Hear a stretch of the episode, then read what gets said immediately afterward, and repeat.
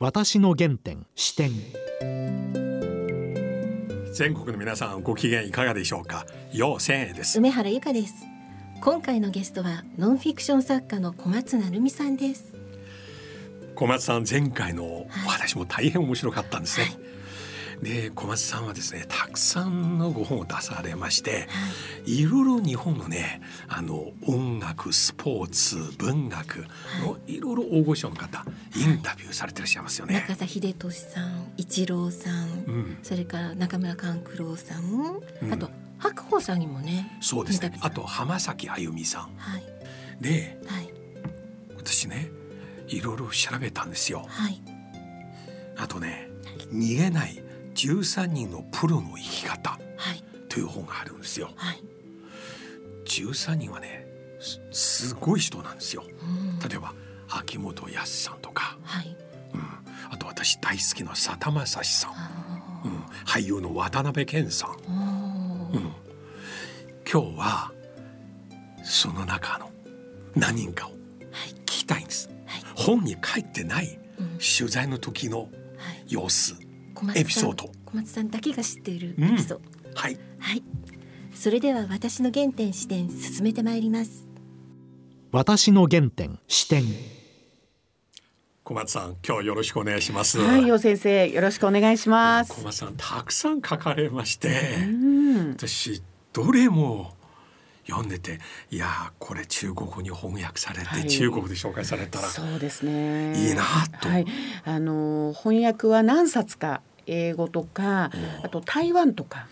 はい、あのされているんですけど、韓国、はい、あの中国でぜひ、そうです、ね、はい、いつか出版したいと思っています。この人の心を開く技術、うん、仕事と人生が変わる、はい、聞き方、話し方、はい、こういうのもね、本当に中国の方も読みますか、ね、というのはね日本のインタビューのスタイル、はい、日本人の聞き方もちろん日本人の心を開く方法これは中国の皆さんにとっては大変参考になりますね。そうですか。うん、じゃあなんかいつか翻訳していただけるように。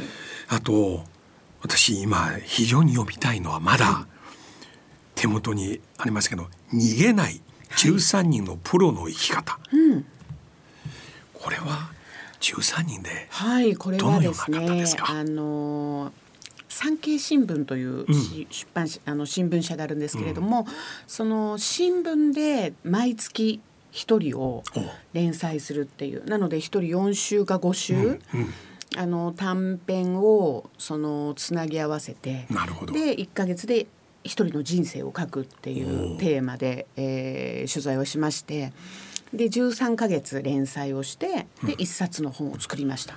う。ん、どんな方？あそうですね。あの横綱白鵬関とか、うん、俳優の渡辺謙さんとか。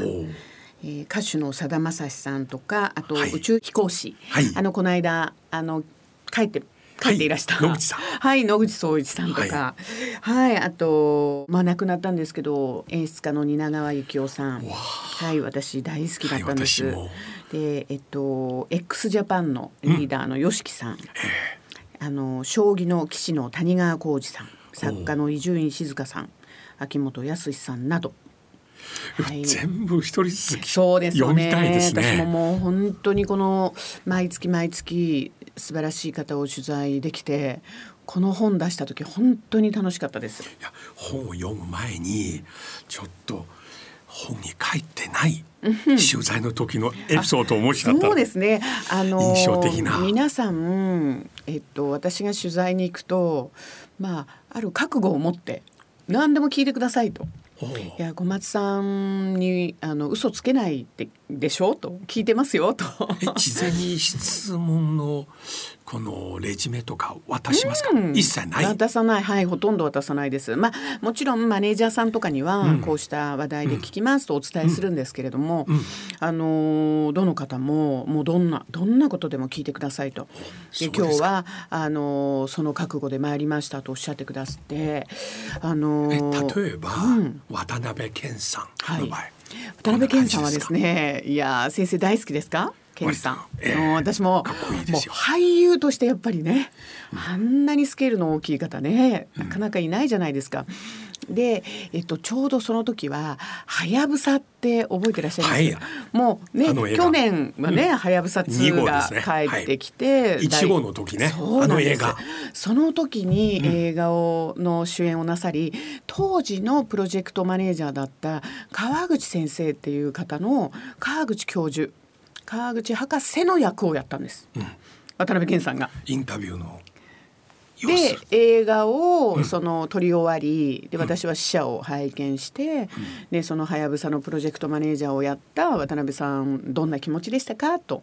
まあそこからインタビューはスタートしたんですけれども、私がとても印象的だったのは、渡辺さんがふるさとの話をしてくださったんですね。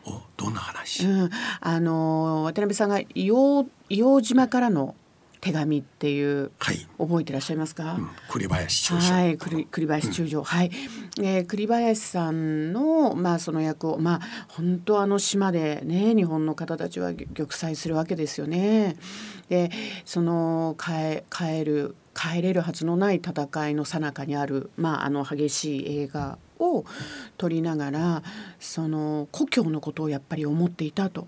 で渡辺はい。あの新潟県の魚沼はい、そしてそれは東京とは全く違う、まあ、景色や自然を持っていて、うん、で栗林さんは多分信州だったんですね、うん、ご出身が。でまあその重なるところがあって、うん、その望郷の念とその故郷への思いがその映画を撮っている時に本当によみがえってね。で10代の頃はこんなになんでこんな田舎に生まれたんだろうともう自分をね表現する場所はここにはないと言ってもう高校が終わった途端に飛び出したと。で舞台俳優になり、まあ、やがて映画まあ、ドラマに出ていくんですけれどその時にああ故郷があるとはなんと素晴らしいことだろうと。そのまあ死に死にゆくねあの将軍の役をやりながらそう考えていたとおっしゃるんですよ。うん、という共通点からあの役の心に入って入っていったとおっしゃったんですね。でその故郷があってよかったしあの若い頃にねこんな田舎って思った自分をなんか本当恥ずかしくなったって。だからもう今はあのふるさとへの思いは誰にも負けない。本当に大きなものなんですよっておっしゃって。私それから、うん、あの健さんを見るともうどんなにスタイリッシュでも、なんかあの魚沼が見えます。後ろに。今の話。はい。あの新潟のね雪深いああの地に生まれた方なんだなと思っていや私本はまだ読んでませんけど、うん、先生プレゼントしますよ。だけで、うん、本当にありがとうございます、はい、続けてこのまま13人、ね、続けて聞いていいですかどうぞどうぞたくさん。あと僕個人的に大変興味ある方、はい、今小松さんおっしゃったんですよ13人のうち、うん、さだまさしさん。そうなんですよ。私も。彼の歌、はい、全部 CD 持ってます。よね、特に風に立つライオンとか、うん、で僕自身が日本に1986年3月日本に留学生としてやってきて、はい、まだ日本語できないあの時代、最初聞いた日本の歌は彼の「かかし」あそうですか。友達できたか町には慣れたか今度いつ帰る？という田舎のお父さんが上京した息子に、ね、息子の手紙が当時の私の状況と重なって一番最初覚えた日本語はあの歌詞です。お元気ですか？お金はあるか？へえ素敵な話ですね。私もさださんまあもちろんちょっとお兄さんですけれども、はい。はい、デビューの学生だったうん頃からグレープっていうはいグレープ。ご存知ですか？もちろんもちろん。あの CD ももちろん。あの頃から好きですか？二人でまあでさださんはバイオリンを弾きながら歌うっていう、はい、もう精霊流しとか、えー、はい、じゃ関白宣言とかも、うん、関白宣言とか。まあでもちろんソロになられてねヒット曲をどんどん作っていらっしゃるんですけれどもあのさださんがあの中国を描いた映画を作られますよね彫刻あの川をね私 DVD 持ってます。辿って、うん、あの大河のね、うん、その源泉を。現在も毎回春学期秋秋2回学生に見せます。そう貴重な記録70年代末期の中国もう今そんな風景ないんですね今の中国の若い人留学生もみんな「えー、当時こうだったの?」と「街中自転車だね」ってびっくりします。あそしてあのね人民服というかねみんな。そうです。はあ、そう揚子江の出口上海から上流へ旅していく。上流へね。うん、でまあその映画もともちろん見ていましたし、うん、でこれだけ長い間、その楽曲を作り歌いながらね全くその。才能が枯れることがない。そうです、うん、その生み出る生み出す力はねそうです。どこにあるのですか？と、うん、まあ聞くためのインタビューだったんですよ。それでもうもうリラックスしてあの朗らかで、うん、あの笑顔で笑いながらやってきて、うん、もう何でも聞いていいよとおっしゃってで、まあ、そうしたことを聞いたんですけど出会いなんですねやっぱり。でそれはあそこに歌われてる方は方たちあの曲のテーマとなっている方たちはもちろん創作も込められているんですけれど、まあ、ほとんどモデルがやっぱりそうですね。風に立つライオンあの医者さん。その先生の話ものすごいしてくださいました。あの先生はし柴田先生でした、はい、なんか宮崎。そうですね、でそのまさに彼女と別れてね、うん、そのアフリカに旅立っていって、うん、そのアフリカのまあ内陸でねもう医療のない場所で、うん、あの懸命にその現地の人たちのね治療をした、でまさにその先生も本当にお親しくてあの佐竹と。でその先生の姿を、まあ、あの詩に書いていくんですね。で後に映画になったりするんですけど、ね、うん、でその実在は別れた彼女と恋人とちゃんと帰ってきてご夫妻になれるんです。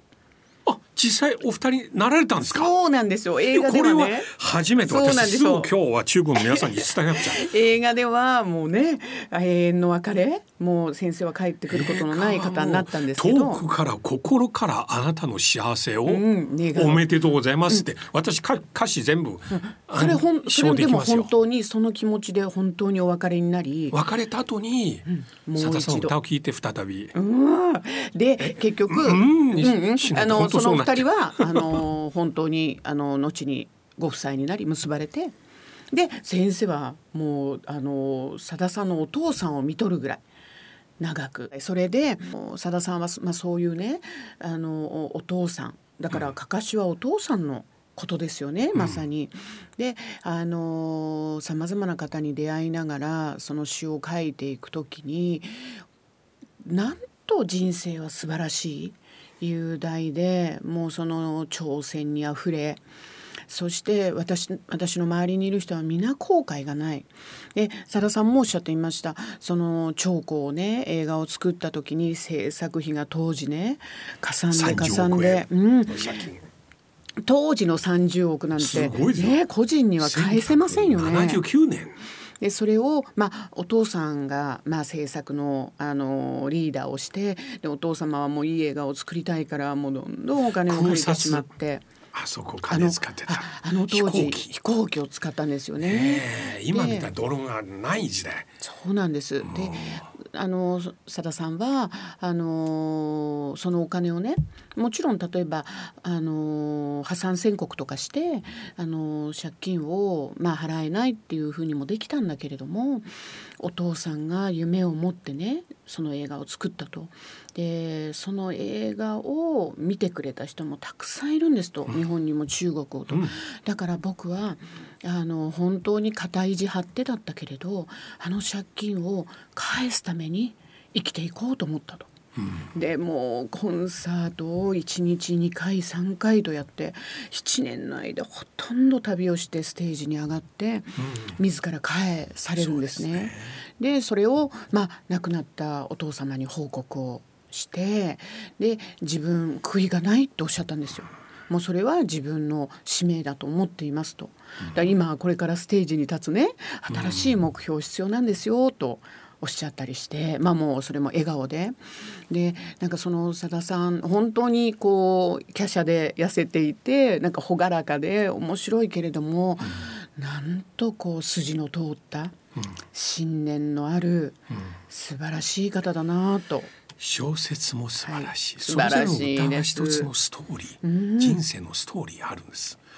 ちなみにあの親父の人生の一番長い日、うんうん、そういうのは全部モデルがあるんですよね。まあ本当に自分のご家族、はい、自分の歌詞も最高です周りにいる方、例えば眉山とかね、はい、いいですよね。徳島、うん、ね。県があの舞台になっているんですけど、はい、なんか旅をした先の光景とそこで出会った人、はい、また自分の家族、まあ、なんといってもコスモス。ね。はいコスモスの歌はさださんのですよね。だからお嫁に行くね。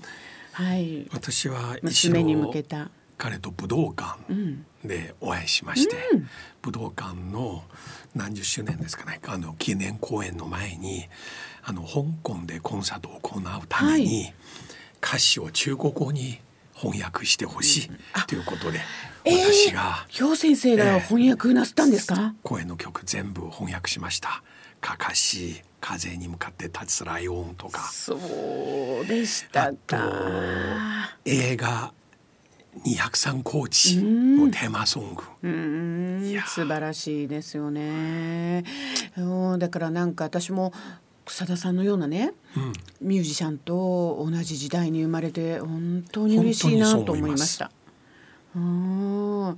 なんかバイオリンをね決して裕福ではなかった家族がその買い与えそのレッスンを続けさせてくれてで彼の才能のために彼はもう本当に若くしてあの関東にやってくるんですね。うん、でその時の孤独と、うん、あのけれど音楽お好きになっている気持ちと、うん、ああいうもう繊細で複雑な気持ちが、そのままの人を描く楽曲になっている。はい素敵ですね。ああさださんまた会いたいな。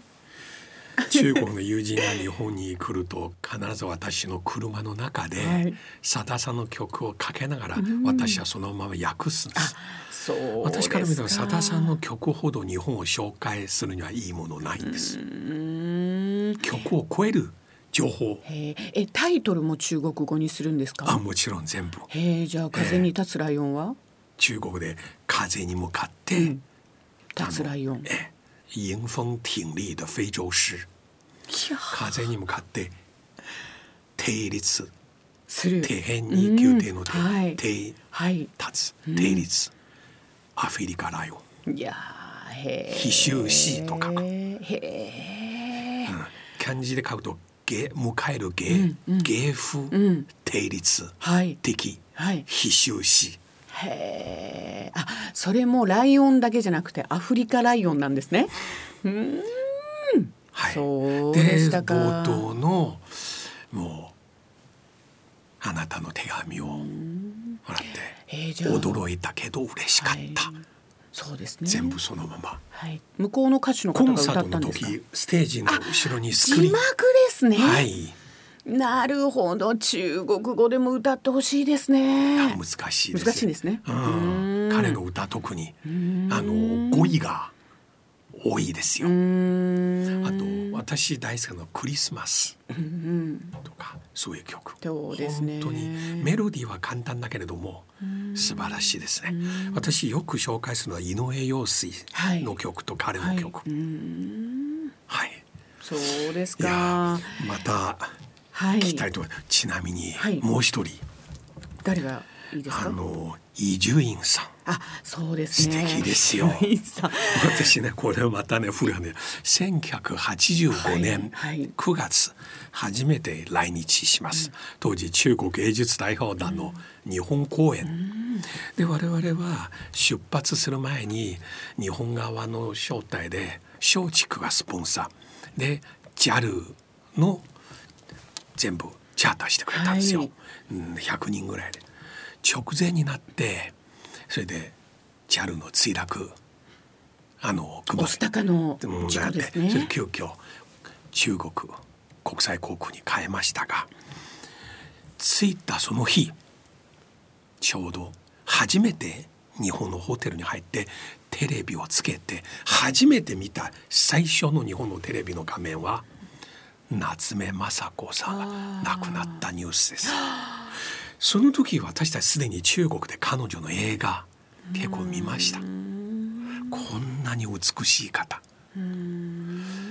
その延長線上で伊集院さんのものを読みまして彼のエッセイから夏目雅子さんのこと知りたくて。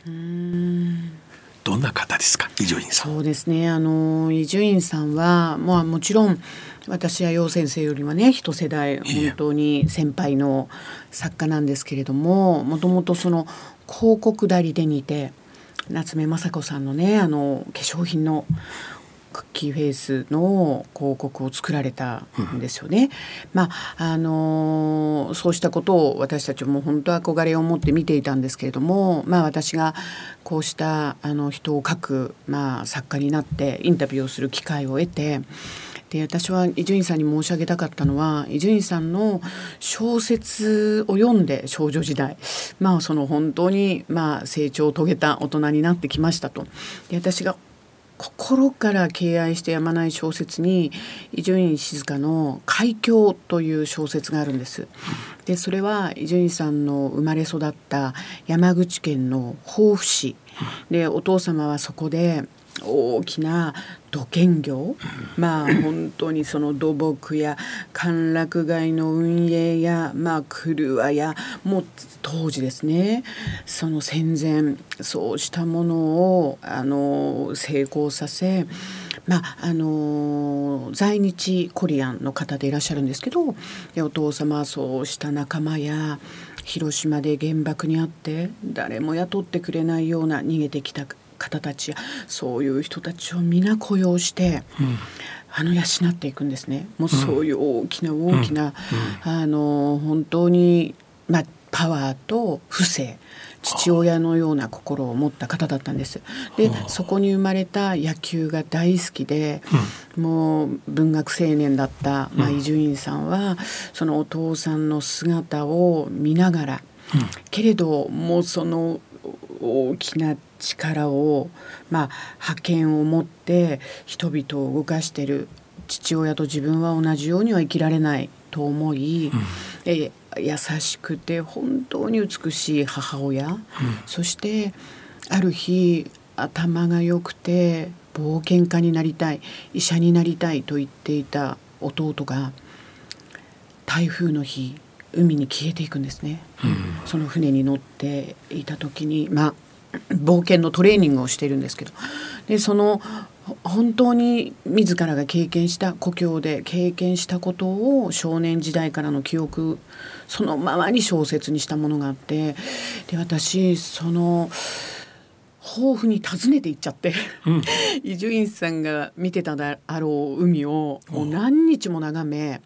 憧れたんですね。ああ小説ってこんな思いを言葉にして伝えることができる、それは伊集院さんインタビューした後にうん、ずっと前です。その話を彼に伝えました、はい、しました。そそうしたらものすごく喜んでくださって普通あの海峡は男の子だよと。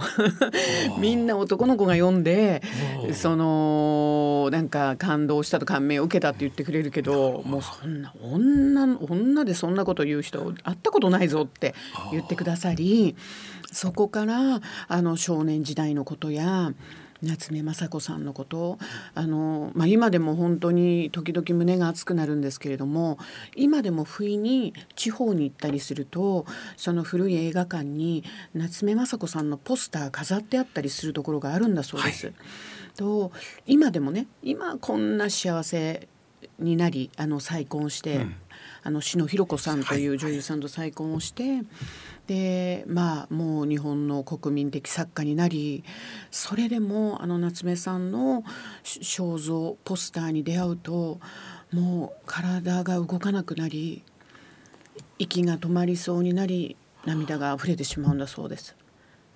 もう何十年経ってもあの不意に訪れるなんかその出会いまあ彼女の面影を見る時の苦しさをなんか私に話してくださったんですよ。で私もの時はもうなんかインタビューでちょっと泣いちゃって で先生はあの伊集院さんは君のような人にいつか夏目のこと書いてほしいなっておっしゃってくださったんです。今小松さんおっしゃったこと本当に映画のシーンのよう、はい、でだからまあこの間ねちょっとご病気をなさったりしてあの長らく入院して療養なすったりしたんですもちろん今お元気になられたんですけれども本当にその2つ ,2 つの祖国をね持つ、まあ、半島の歴史も見据えそこで生きた、まあ、一世だったお父さんのことを思いまた日本であのマッチのね銀ギラ銀にさりさりげなくとか愚か者のようなあの曲を作り出しそしてあの文学を築いている伊集院さんのような作品に出会ってから私本書きたいと思ったなと改めて思っています。私も定年後もし時間と機会ありましたら本当にこのような素敵な日本の作家の作品をどんどん中国語に翻訳して、そうです先生。そうですね。お時間がかかると思いますけど。はい、あとその抱負のその灘があるんですね、はい、湾が、うん、本当に美しいんです。その景色。見ていただきたいです。いやうん。今日ありがとうございました。もうもう本当に来たって来た十三人全部来たいぐらいですけど、はい、そうですね。私蜷川幸雄さんも来たいですよ。そうですね。大好きないですか。蜷川さんも私も演出大好きで、でシェイクスピアのお稽古の。稽古の場を取材させていただいてだから最後にもうあの灰皿投げる蜷川さん見ています ね蜷川さんのあの美香さんという写真家で映画監督、はい、美香さんにもお目にかかる機会があってあのいつかあの蜷川さんのことも書かせていただきたいなとまた思っています。お待ちしてます。ぜひ読ませてくれます、はい、今日どうもありがとうございました、はい、こちらこそありがとうございました。いや最後の話で感動しましたね。伊集院さんは地方に行くと古い映画館の前に夏目雅子さんのポスターを見ると止まって動けなくなる。私これを聞きながら思い浮かべるのは高倉健さんと田中優子さんの映画「はい、あなた」えあの中に田中優子さん演じる高倉さん奥さんが亡くなられて高倉健さんが彼女のお骨を持って彼女のふるさと長崎の小さい町に行ったんですよ。そこで街中のこの石畳の細い道を歩くと小さい写真があります。その写真の中に昔の写真があってそれ高倉健さん片方の足を上げてずっと見てた。今の小松さんおっしゃった伊集院さんのあの姿と全く同じですね。そしてあれ渡辺謙さん、はい、ふるさとへのうん、魚沼もともと聞きたいですね。はい、この続きまたぜひスタジオで伺いたいと思います。はい、それではそろそろお時間です。お相手は陽性と梅原由香でした。